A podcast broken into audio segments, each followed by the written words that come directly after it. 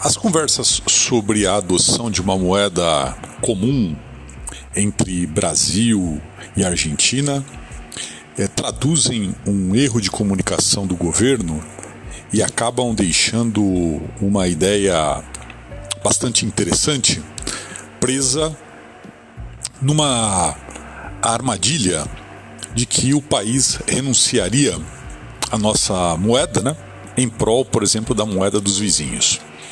Vamos resgatar um pouquinho a recente visita do presidente da República à China, onde se discutiu, no âmbito da indicação da nova presidente do Banco dos BRICS, a adoção novamente de uma moeda em transações internacionais.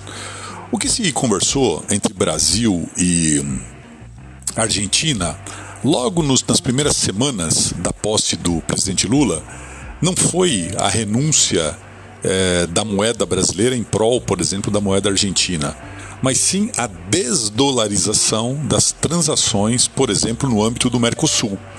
Vamos nos lembrar hoje que quando uma empresa brasileira é, negocia, por exemplo, com uma empresa argentina, a empresa brasileira é, tem custos é, em reais e ela fatura em é, pesos, né? se ela, por exemplo, estiver operando no mercado argentino. Né? E aí essas conversões todas têm que ser feitas em dólar para que a transação seja liquidada. Né? A ideia é que não se utilizasse mais o dólar como meio de transação. Né?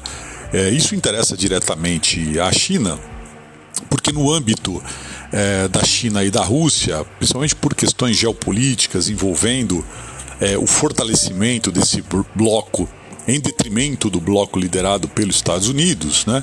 a não utilização da moeda norte-americana como sendo o elemento de liquidação das transações pode, por exemplo, abrir a possibilidade da moeda chinesa, né? no caso o yuan, se tornar uma das referências no mercado internacional, competindo com o dólar, coisa que hoje está muito longe de acontecer. Então, no fundo, no fundo, essas discussões acabaram ficando marginalizadas é, e ela é uma discussão bastante importante, porque é a primeira vez que se reflete de uma maneira um pouco mais séria é, sobre essa hegemonia do dólar que vigora desde o final da Segunda Guerra Mundial.